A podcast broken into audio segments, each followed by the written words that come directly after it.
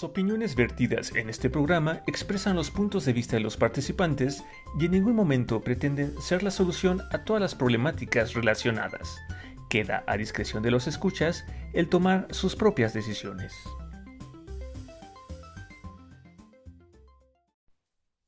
Hola, les damos la bienvenida a una emisión más de Entropsy, un espacio donde exploramos y reflexionamos sobre esos elementos psicológicos que nos caracterizan como seres humanos. Hola Iván. Hola Fede, ¿cómo estás? Bien, ¿tú? Bien también, justamente estaba escuchándote compartir la introducción y me quedo pensando que creo que tú y yo lo decimos de forma muy diferente. Sí. Supongo que eso le da diversidad, ¿no? Ujú. a, las, a las introducciones, porque alguna vez creo que nos dijeron que si esta parte era como grabada, Ajá. pero no, más bien realmente el mensaje que está antes, ese sí es pregrabado. Sí. Pero tanto este inicio como la salida, cada vez que abrimos y cerramos un episodio, lo grabamos al momento. Por eso de repente metemos pequeños o ligeros cambios.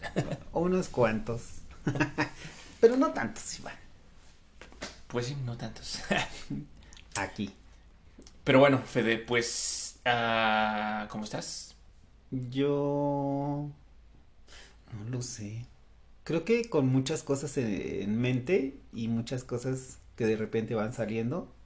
No sé si alguna vez te platiqué lo de sincronicidad, que es un tema donde los, los eventos y las situaciones se van armando de tal manera que pareciera que alguien les puso un orden previo y ese término en algunas teorías se, se, se reconoce como sincronicidad, donde hay muchas cosas que aparentemente no están y se siguen sucediendo y siguen manteniendo un orden y pareciera que alguien tiene un plan maestro.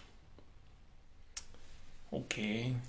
Entonces, digamos, tengo la agenda llena de cosas que pienso y cosas que van saliendo.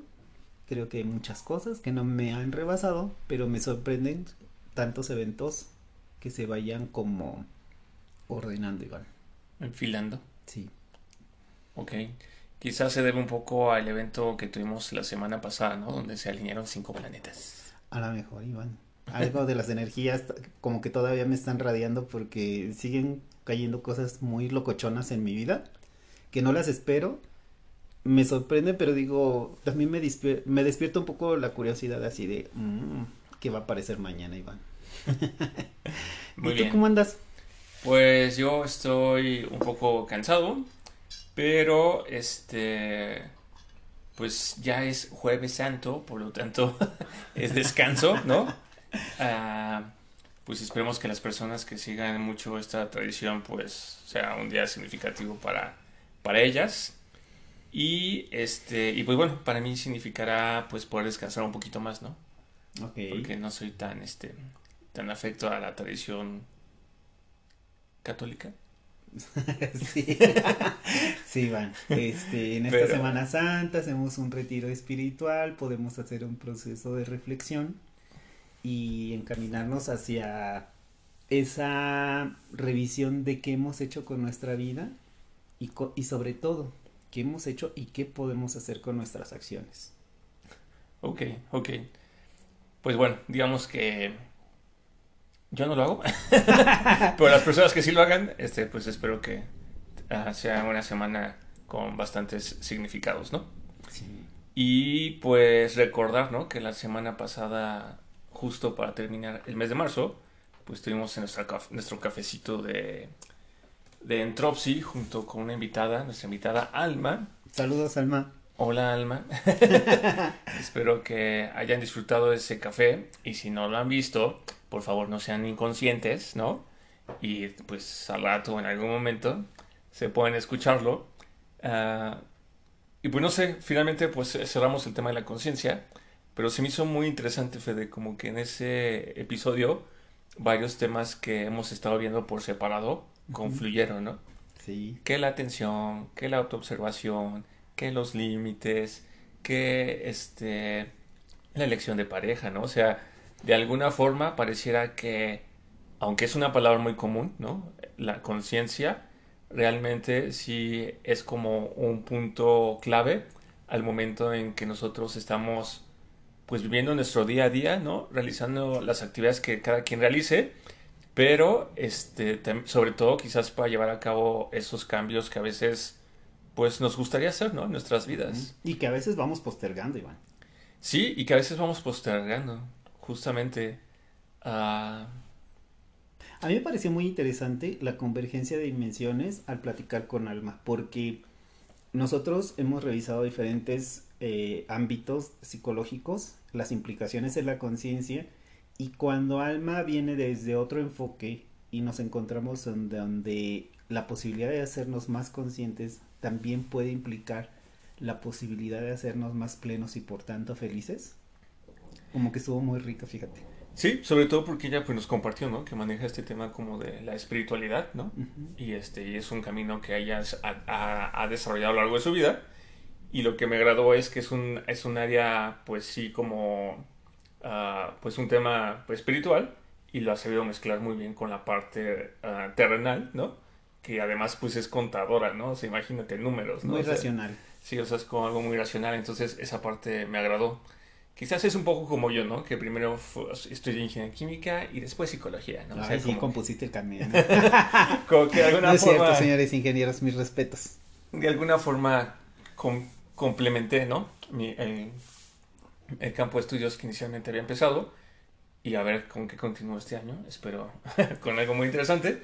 Y pues bueno, Fede, ahora sí que, pues saludos Alma, ¿no? Espero que tengas muy linda semana. Y pues si estás de acuerdo, creo que podríamos dar inicio al tema de esta semana. Primero, hay otro día que vamos a celebrar hoy, el 6 de abril, Iván. Es el Día Internacional del Deporte para el Desarrollo y la Paz. Ay, perdón, es que se me olvidó. No hizo deportes. No, no, sí tienes razón. Este, me salté un poco la secuencia, perdón, auditorio, ¿no? Pero sí es cierto, habíamos encontrado, auditorio, que hoy, 6 de abril, también se festeja a nivel internacional, ¿no? El Día del Deporte como precursor para el desarrollo y la paz. Exacto. Entonces, este, si mal no recuerdo, creo que fue en el café con esta Anita, el de, el de la atención, donde justamente ella nos platicaba, ¿no? Que por un tema ahí de salud, ella todos los días, mínimo, mínimo, tenía que ser 30 minutos de ejercicio, si no le empezaba un tema ahí como de Varices. varices internas, ¿no? O sea, que era un tema... Problemas de circulación, sí. Era un tema que yo nunca había escuchado. Entonces, ah, digo, a mi papá y a mi mamá, ¿no? Que ya también están grandecillos, les han dicho, ¿no? Oye, no importa que seas grandecito, grandecita, mínimo 30 minutos al día de alguna actividad. Sí, Iván. Y, y digo, la verdad es que este, este día a mí me encanta. Yo puedo decirte que cuando yo empecé a jugar voleibol, en mi vida fue totalmente distinta. Y que algunos países, algunos amigos de Colombia, algunos amigos de Chile, algunos amigos de España, algunos amigos en Francia, fue posible conocerlos, contactarlos gracias al deporte, al voleibol. Y también en Estados Unidos por ahí tengo dos que tres también que, que ha sido el deporte el que me ha invitado a viajar y el mundo creció para mí. Ahora sí que el deporte te conectó. Sí, bueno. Y esta parte de desarrollo, les puedo decir que yo creo que libré todos mis problemas, mis posibles problemas de adolescencia y de identidad, de integridad y demás, gracias al deporte. Porque en el trabajo en equipo, y en el establecimiento de metas y la obtención de logros, en la adolescencia, bueno, yo me sentía súper bien. No tenía problemas, pues. Era yo muy feliz cuando empecé a entrenar eh, voleibol y cuando empecé a participar, bueno, ¿qué te platico, Iván? Catarsis total, así. No, sí, yo lo sé, yo lo he vivido, ¿no? Las veces que llegaba a jugar voleibol o que luego me has invitado, es muy divertido. Y justamente, ¿sabes? Creo que esos momentos, es como decía Alma, está el momento presente, ¿no? Y porque es, es muy loco, o sea, las- los partidos pueden ser una hora y el tiempo se va volando, Sí, rapidísimo. ¿no? Sí. Y además, como es algo que creo que un- a ti te gusta mucho y también yo lo disfruto, tampoco sientes el cansancio, ¿no? Más que ya cuando ya fueron cinco horas, ¿no? De cáscara continua y entonces de plano ya el cuerpo dice, no sabes qué, ya. Es tiempo. O más bien ya se oscureció y entonces ya no se ve el balón. Así que amigos, amigas, si pueden, empiecen a hacer algún deporte. Este, dense la oportunidad de conocer nueva gente, de expandir sus campos de interacción y desarrollo. Y bueno, claro, también hay casos donde se ha promovido la paz a través del deporte, Iván. Entonces, saquemos el lado bueno del deporte y es una invitación. Hagamos más deporte. Sí, sí, finalmente digo, los Juegos Olímpicos, ¿no? Son justamente como un ejercicio donde se busca ah, como una demostración internacional de las habilidades de la gente de cada país, ¿no? Una tertulia amistosa, ¿no? O sea, creo que esa es una forma de promover la paz. Y pues también no olvidemos, ¿no? Que así como hay químicos, hay psicólogos, hay este, ingenieras, hay abogadas, etcétera, pues también hay deportistas, ¿no? O sea, cuánta gente pues no se gana la vida gracias a un deporte. Sí. Y hay personas, ¿no? Que ubico millonarias, ¿no? O sea, porque pues resulta que tenían el don, lo trabajaron, lo desarrollaron. Y lo están cobrando. Y lo están cobrando, ¿no? Entonces, este, pues bueno, si tú eres una de ellas o eres uno de ellos, pues... Felicidades. Intenta, ¿no? Inténtalo, ¿no? Descúbrelo. Pero si tú eres una de esas personas y nos estás escuchando, oye, pues qué honor, ¿no? Y este, y pues bueno, saludos, ¿no? Sí.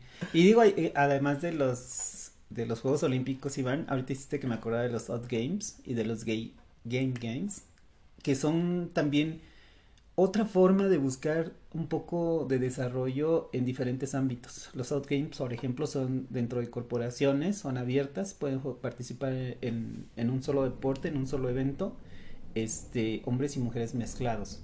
La, la integración es uno de los objetivos principales. Digo, hay tantas opciones allá afuera. Y claro, si por ahí nos quieren compartir alguna que digan, esto es interesante, chequenlo, promuévanlo o les invito a conocerlo, es bienvenida esa información. Claro, claro. Muy bien, Fede. Pues mira, primero me olvidé del tema y después me acordé de otras cosas y creo que es una forma interesante de presentar el tema, ¿verdad? Sí, a mí me gustó este tema, Iván. Me gustó mucho. Sí, a mí también me hizo recordar muchas cosas de la carrera, ¿no? Porque, pues bueno, ya sin más preámbulo, ¿no? Aunque bueno, seguramente ya lo leíste en el título del episodio, pues hoy estamos empezando a hablar sobre la, memoria, ¿no? Así que, the memory, ¿no? Le mémoire. este... Se te olvidó. Se me olvidó lo que iba a decir. Mira, creo que ahora ya que tenga estos episodios, estas pequeñas lagunas, ya podré decir, ¿no? Ay, perdón, es que mi memoria a largo plazo no está funcionando. Todavía no se activa. Y cuando lo diga, ya el auditor va a saber, ah, mira, qué Lo logró. Ya entendí a lo que se refiere, ¿no? Entonces, pongan mucha atención porque finalmente este tema, aunque también es una palabra común, ¿no? De uso corriente, en psicología tiene, pues, toda una ciencia detrás y además creo que es una de las áreas que tiene también mucho contacto directo con la naturaleza del cuerpo, ¿no? Con la biología. Claro. En este caso, pues con la actividad del cerebro, del sistema nervioso. Entonces, pay attention everyone, ¿no? Pongan mucha atención, este, que este tren, pues ya va a empezar. ok. A mí me gustaría empezar hablando de la memoria como un proceso psicológico básico que tiene lugar en función de cuatro pasos básicos. Primero, el percibir algo, es decir, esta parte sensorial de verlo, oírlo o representarlo de manera consciente por algún sentido. Luego viene un proceso curioso que, todo el mundo lo llama como introducirlo en la memoria. O sea, estamos estudiando la memoria, pero hay una parte donde te dices la introducción a la memoria. Redundante. Pero eso da para otro, otra pauta que más adelante la retomaré. El tercero es retenerlo y el cuarto puede encontrar ese algo para poder ser utilizado.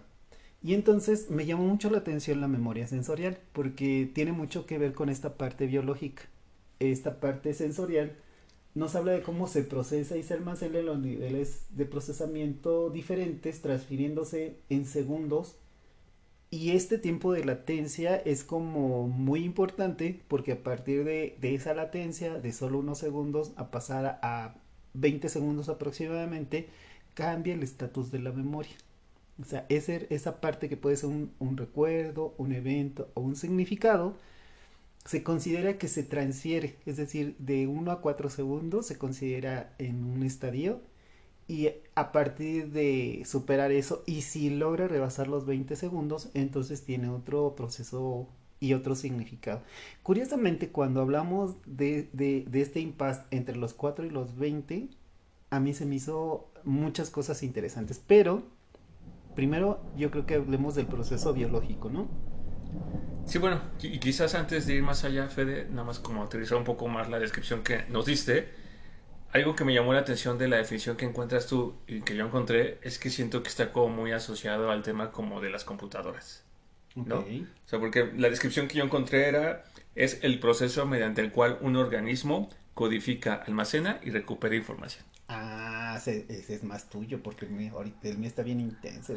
Pero bueno, este lo dio Sachter y Wagner en el 2013 en un, en, en un escrito que se llama Learning and Memory, Principles of Neuroscience. Y lo que me llama mucho la atención de ambos, ambas explicaciones, Fede, es que finalmente, una vez más, la memoria inicia a partir de la experiencia sensorial que como seres humanos tenemos en el espacio donde estemos desplazándonos, ¿no? De alguna forma, esa experiencia sensorial la traducimos de forma orgánica en algo que el, el cuerpo entiende y eso se almacena, ¿no? También hay muchas teorías que tratan de explicar cómo es que se almacenan, ya lo platicaremos. Y el último proceso, como bien decías, es, oye, ¿y eso que almacenamos, cómo lo recuperamos, ¿no? O sea, ¿cómo accedemos? O sea, no es como una computadora, ¿no? Que tú tienes este, tu escritorio de la computadora y guardas archivos y sabes que tal archivo está en tal carpeta y entonces tú vas a la carpeta, le das sobre clic al archivo y lo obtienes, ¿no? O sea, nosotros, digamos que no hemos llegado a entender al 100% cómo es que la información se codifica, cómo es que se guardó, dónde se guardó y por último, cómo es que la hacemos para recuperar, ¿no? Sí, fíjate Iván que, que es, yo resaltaba mucho esto de los 4 segundos y de los 20 segundos porque es un proceso que se considera ya estandarizado. La disponibilidad en cuanto a cómo recuperarlo, cómo accederlo, cómo almacenarlo como bien dices, hay muchas teorías, ¿no?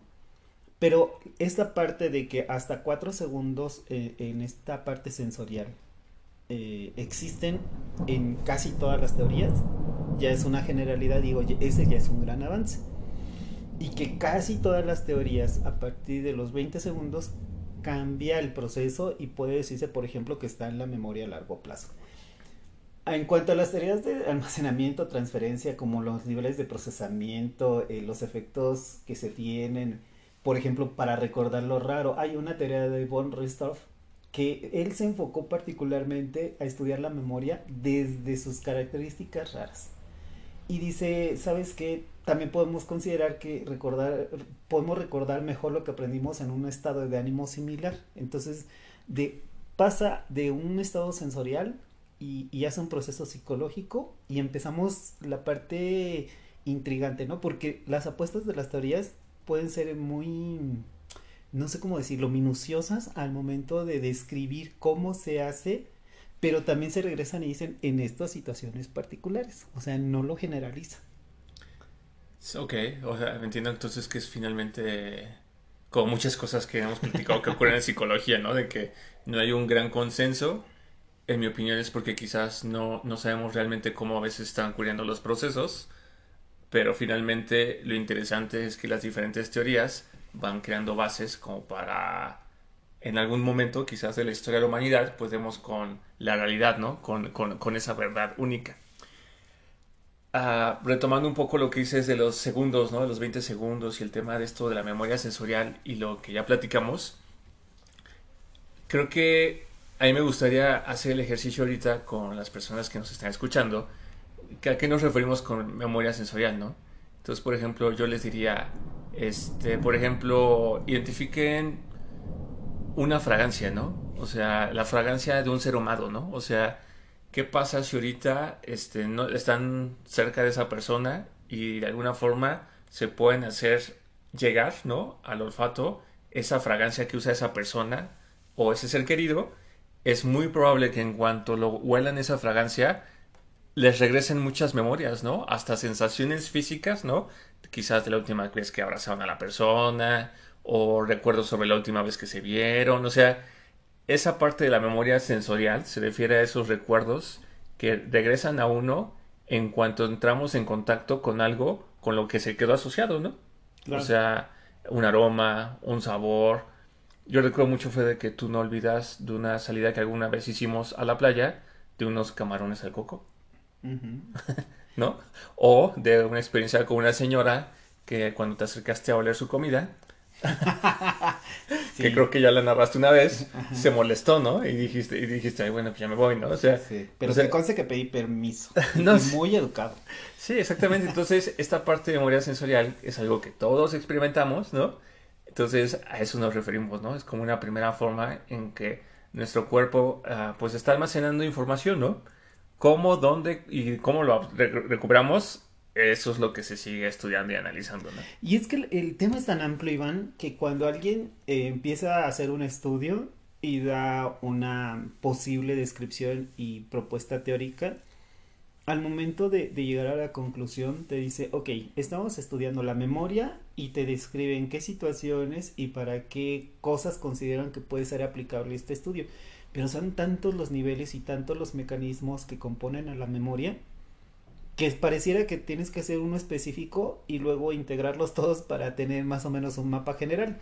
Ahorita que tú decías es esto de, de, los olores, yo recuerdo que mi primer olor así, como Federico Mancera, que recuerdo ubicarlo, fue eh, en un té, Iván, el té de Chedrón o menta, menta silvestre en la casa de mi abuela materna, en un cuarto así, en un lugar bastante apartado de la urbanidad, o sea, a medio cerro, la casa de la abuela, la abuela cocía este té, ya con luz de vela, y entonces, porque no había luz eléctrica, y entonces pues era hora de dormir, ¿no? ¿no? Empezaba a oscurecer, y la vista hacia afuera, pues era, empieza a faltar la luz, se empieza a apagar el día, y entonces se cierra la puerta, empieza a oler el, té de chedrón, me tengo que hacer una cama, me siento, tomo el té y me dispongo a dormir.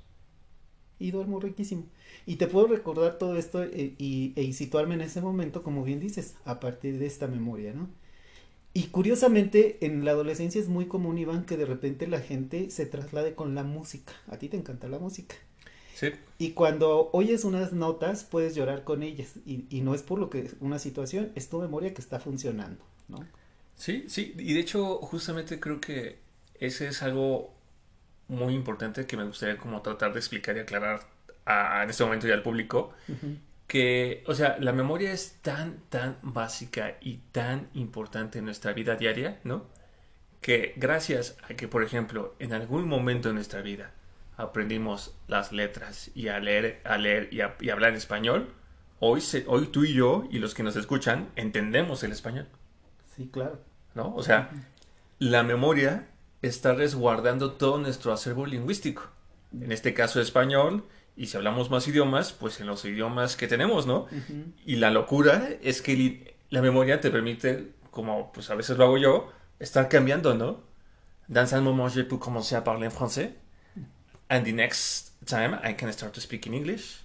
Y si, y si empiezo a darle más fuerte al alemán, pues muy probablemente podré empezar a hablar en alemán, ¿no? Entonces, o sea, a lo que voy es que, por ejemplo, quizás dices, ay, sí, la memoria, ay, sí, este, hay X, ¿no? O sea, ay, sí, recuerdo cuando era grandecito, digo, cuando era grande, ¿eh? Oye, esa frase está Ok. buena, recuerdo cuando era grande. No me lo voy a dejar de tarea, Iván. la voy a patentar. Este, o sea, a lo que voy es eso, o sea, la memoria que va muy vinculada con el tema del aprendizaje, este, es una habilidad, ¿no? Esencial. Y de hecho, cuando falta o cuando hay algo que no está conectado bien, ¿no? Ah, pues de repente ahí también donde la medicina y la psicología pues han ha hecho muchos descubri- descubrimientos, ¿no? Como normalmente ocurre con nuestros descubrimientos, ¿no? Este, entonces es muy interesante, Fede. O sea, mientras investigué y conforme investigaba, iba recordando, ¿no? Y de repente hice más notas. Ah, sí, y esto, y el otro, el otro. Entonces, pues a ver si nos da tiempo este, este primeros, estos primeros episodios sobre la memoria, porque realmente Es muy amplio, pero está Es genial. Fíjate, Iván, yo me quiero rescatar una definición de memoria que me gustó por lo completa y no tan compleja. Dice que es una capacidad de un organismo viviente para conservar huellas de sus experiencias pasadas y servirse de ellas para relacionarse. La función en que se manifiesta es el recuerdo, cuya disminución o desaparición determina el olvido. No existe un centro neuronal de la memoria. Las, fun- las funciones nésicas están relacionadas con las funciones nerviosas superiores y reguladas por la actividad cortical, cuyas células conservan las huellas nésicas con un an- amplia capacidad de actividad vicaria y como se describe, dicha huella o enagrama es totalmente hipotética. Le a hacer una pausa ahí porque al final ahí entran los diferentes tipos de memoria, pero hay algo que al final dice y es que el deforma la alteración cualitativa que deforma el contenido, el significado y la localización considerada como psicopatología nos permite identificar todo lo que dije anteriormente en diferentes niveles y cuando es funcional y cuando no es funcional. Dije, wow, yo quiero que alguien maneje todo eso y, me lo diga de principio a fin, porque son muchos términos biomédicos, este, hablando de psicología, hablando de la funcionalidad, la fisiología, y, los términos psicológicos de repente se, se, dividen además en diferentes ramas y dije, híjole, esta, esta definición es un diccionario de psicología, está muy amplio, está muy completo, pero quiero que alguien maneje esta definición completamente porque está bastante compleja. O sea, sí, y creo que nada más aclarando lo que decías al principio que era sencillo, creo que no está sencilla y quizás nada más aterrizando un poco uh, para las personas que nos escuchan, como que la traducción es que lo que comentan es que la... Bueno, a ver, nada más un poco de biología, ¿no? Eh, nuestro cuerpo está formado o separado, la medicina la ha separado por sistemas, ¿no? Tenemos sistema cardiovascular, sistema digestivo, y entre esos sistemas está el sistema nervioso, ¿no?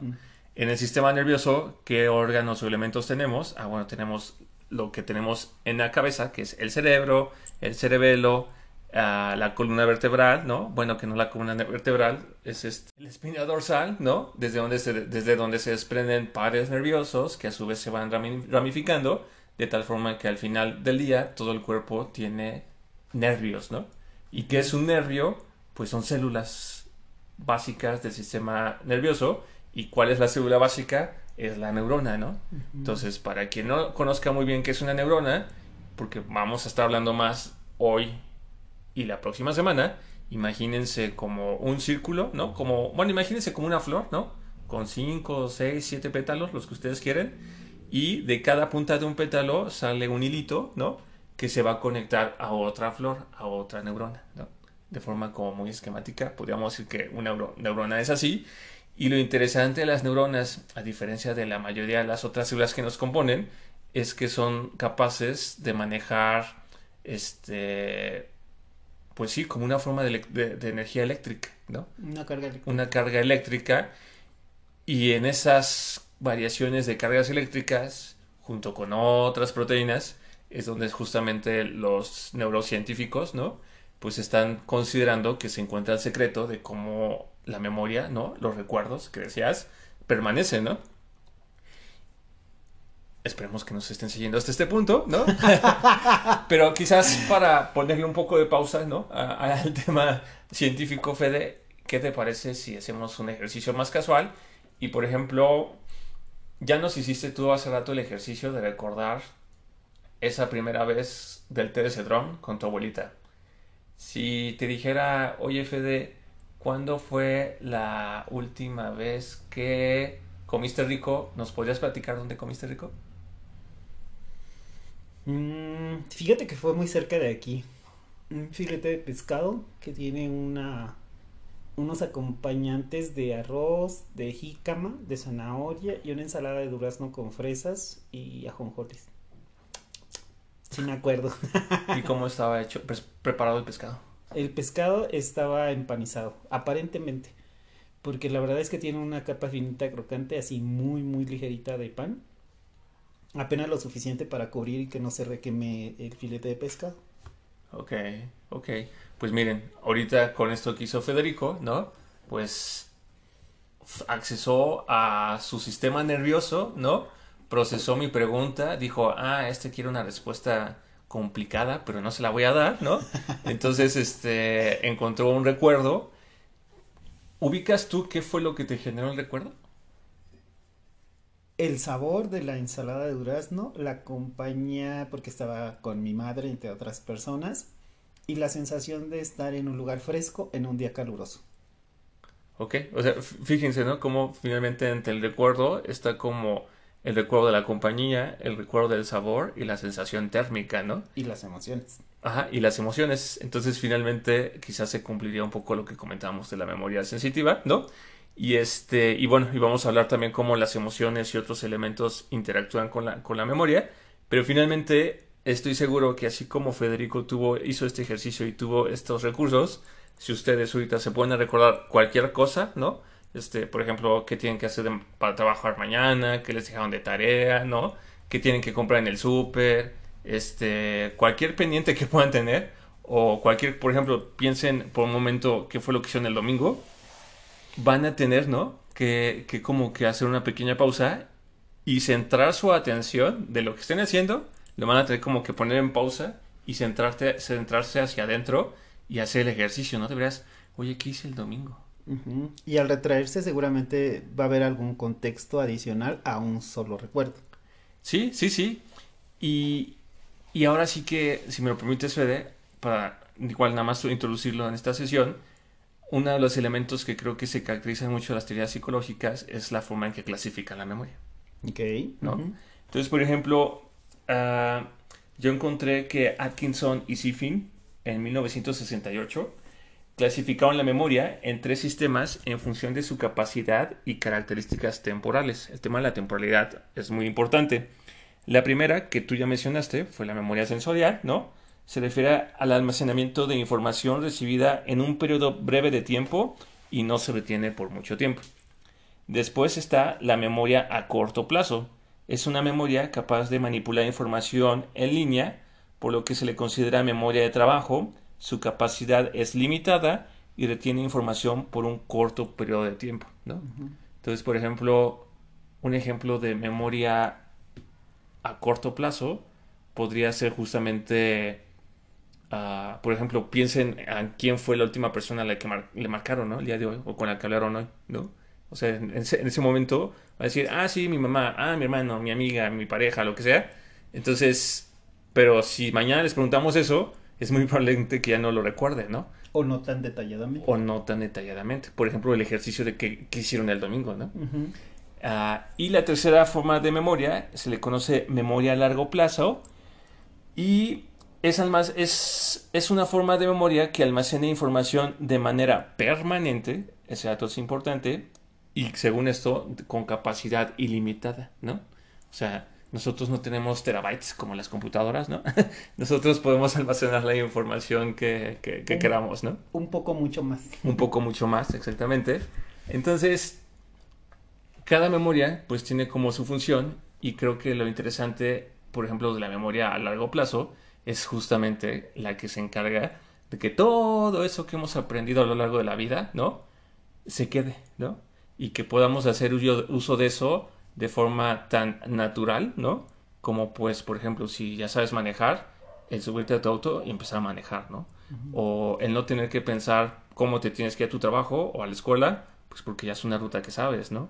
O el que no te tengas que poner a pensar, ay, ¿cómo hablo español? Pues porque, como que no sabes hablar español, ¿no? Si, si hablas español, ¿no? o sea, la memoria a largo plazo es la memoria que nos ayuda justamente a, pues, hacer nuestro día a día, ¿no? Me atrevería a decir, ¿no?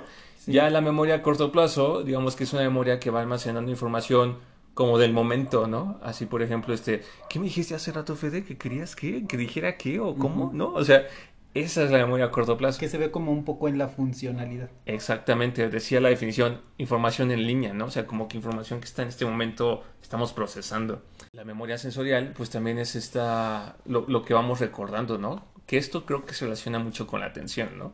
Sí, está muy emparejado con esto y hay como líneas como muy, diría yo, muy tenues como para separar esto. Es interesante, Iván, porque ahorita que, nos platicas esto, estaba recordando un fenómeno que se da en, la memoria a largo plazo. Yo recuerdo que mi primer cartel de psicología eh, iba a ser de la memoria, pero encontramos, encontramos, encontramos Oh, le está fallando ya la memoria. Encontramos eh, un, caso particular que es el olvido. Porque decimos, bueno, si efectivamente se va almacenando infinitamente toda la información, ¿qué pasa cuando de repente no recordamos algo? ¿Realmente no lo recordamos? ¿O qué pasa con eso? Y entonces hay teorías muy particulares, no voy a adentrar tanto, pero sí quería ponerlo en la mesa porque decíamos, bueno, es que yo puedo disponer y no el, de un recuerdo, ¿no? ¿Cómo, cómo se filtra o, o qué hace que una cosa se pueda olvidar? Y decían, bueno, también es una función adaptativa del ser humano, donde no quiere tener todo presente. Y si lo asociamos con emociones, Iván, podemos pensar un cuadro donde alguien perdió algo y dicen, híjole, no lo encuentro, ¿no? Y está buscando. Pero también podemos encontrar emociones de algo que ha sido desagradable y decimos, híjole, no la quiero tener presente, la quiero olvidar.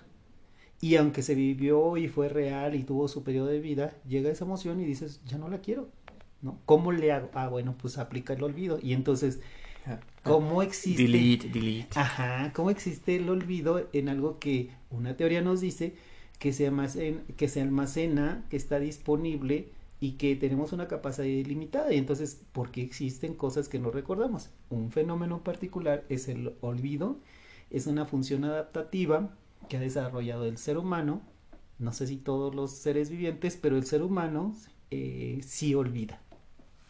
Sí, y, y, justamente ahorita que mencionas el olvido, uh, recordé, porque así funciona la memoria, este, queridos escuchas, ¿no? O sea, uno puede comentar algo y, ah, oye, y después el otro otra cosa, ah, sí, oye, entonces, así es como hacemos estas charlas, ¿no? así es como enriquecemos estas pláticas, que esperemos sean de mucho interés, pero justamente ahorita que hablas del olvido, me hiciste recordar este tema de la vejez, ¿no? Que si hay algo que aprendí contigo, Fede, es que era importante cuidar nuestras memorias, ¿no? Dijiste viejo, aprendí contigo. No, pero ahorita deja terminar mi anécdota. es importante cuidar nuestras memorias. ¿Qué es lo que andamos recordando, no? O sea, andamos recordando la pelea, andamos recordando que nos, nos hizo, andamos recordando que nos debe, andamos recordando que nos lastimaron porque finalmente todo eso donde, que andamos recordando va formando una forma de pensar, ¿no? Entonces, el día de mañana, que ya estemos chochitas y chochitos, ¿no? Es decir, grandes, ¿no? Que seamos adultos mayores, que es una etapa diferente de la vida, donde quizás empiezan a surgir mucho este tema de la memoria, ¿no? De los recuerdos, que sería otro tema muy interesante a abordar, ¿no? Este, puede ser que entonces sea que nos volvamos viejitas y viejitos gruñones, ¿no? Pues porque lo único que recordamos o tenemos, así como disponible, pues son las cosas malas, ¿no? De lo que vivimos, lo que no nos gustó, lo que no salió bien. Entonces, algo que aprendido contigo y que trato de siempre de cuidar es eso, ¿no? O sea, ok, miren, por ejemplo, hoy les comparto una experiencia, ¿no? Hoy me fui a trabajar, ¿no? Todo muy bien, todo en tiempo, bla, bla, bla. Ya llego a mi trabajo y me empiezo a buscar en el, la, la, en el celular y resulta que no lo traía voy corriendo al auto y tampoco estaba. Entonces dije, rayos, lo perdí. Entonces, el celular que tengo permite como ser localizado vía internet. Ya lo localicé. Y pues vi que estaba más o menos cerca de mi casa, pero ya no en mi casa. Y dije, ay, por Dios, no. Ya, ya aprendió a caminar. Ya aprendió a caminar. y pues ya en mi desesperación dije, bueno, pues ya voy a marcar, ¿no? Total, no pierdo nada. Y por la sorpresa es que sí me contestaron y que afortunadamente la persona que me contestó saludos Ana, uh, pues bueno, o sea, tiene el valor, ¿no? Y el hábito, pues, de ser una persona honrada y tuvo la grandiosa genialidad de regresármelo, ¿no? Sí, saludos Ana, de veras se te agradece. Entonces, uh, aquí viene esto, bueno, primero fue un recuerdo, ¿no? De algo que pasó en la mañana, que espero no les pase, así que pongan atención a lo que hacen. Este, y dos, este, pues en lugar de quedarme con los sentimientos de desesperación y estrés por no saber qué pasó con el celular o si sí me lo iban a regresar, ¿no? Porque aún así estaba así como latente este, el miedo de que y siempre ya no te lo doy. Uh, pues ya me quedo con lo bueno, ¿no? De que, ah, sí, pues sí, recuerdo que una vez lo perdí, pero lo recuperé. Con eso me voy a quedar, ¿no? Uh -huh. Y me voy a quedar, por ejemplo, pues con esta experiencia que tuve con esta mujer de que de tener fe en la humanidad, ¿no? O sea, ya hemos dicho, ¿no, Fede? O sea, de repente el mundo es muy loco, muy intenso entonces, este tipo de experiencias donde hay gente que no nos conoce, pues es bondadosa y honesta en este caso, pues oye, claro que eso me regresa a la fe, ¿no? Sí, eso fue un buen día, Iván. Exactamente, pues sí, sí, sí, lo me voy a quedar con que fue un buen día. Entonces, ese es el ejercicio, escuchas, ¿no? Digo, ya fue de ahí que ir cerrando. Este, de mi parte sería como ese ejercicio, ¿no? O sea, hagan un análisis de qué es lo que recuerdan, ¿no? O sea, con qué se quedan hoy que cierran el día y pregúntense qué fue lo bueno o agradable que vivieron y quédense con eso, ¿no? Filtrenlo, claro. Filtrenlo. Bueno, claro, no digo que no ignoren, ¿no? O sea, si los golpearon, pues bueno, pues hagan algo, ¿no? O sea, pongan límites, defiéndanse, ¿no? Pero me refiero a es, no sé qué con que, ay, es que, pues me golpea, ¿no? O me golpeó muy feo. O sea, no, o sea, Sí. trabajen esa experiencia que no les gustó y transfórmenla, ¿no? Para que el día que mañana sean grandecitas y grandecitos, ¿no? Este, pues disfruten su, pues esta, esta época de la vida. Sí, Iván, digo, nos falta mucho. Yo me quedo con ganas de... ah, uh, pero no, vamos a pausar hasta aquí. Seguimos en la siguiente, Iván, ¿te parece? Muy bien. Bueno, es así como finalizamos esta emisión llena de ideas y comentarios propios y de diferentes líneas de investigación, confiando que en casa ayudarán a crear una nueva forma de conocimiento propio que les ayude en la etapa en la que se encuentren. Agradecemos que nos sigan y esperamos sus comentarios, sugerencias y agradecimientos en nuestros sitios de Facebook E Instagram, y que nos escuchen por Anchor, Spotify, Apple Podcast Google Podcast. y YouTube. Hasta pronto. Dulces recuerdos.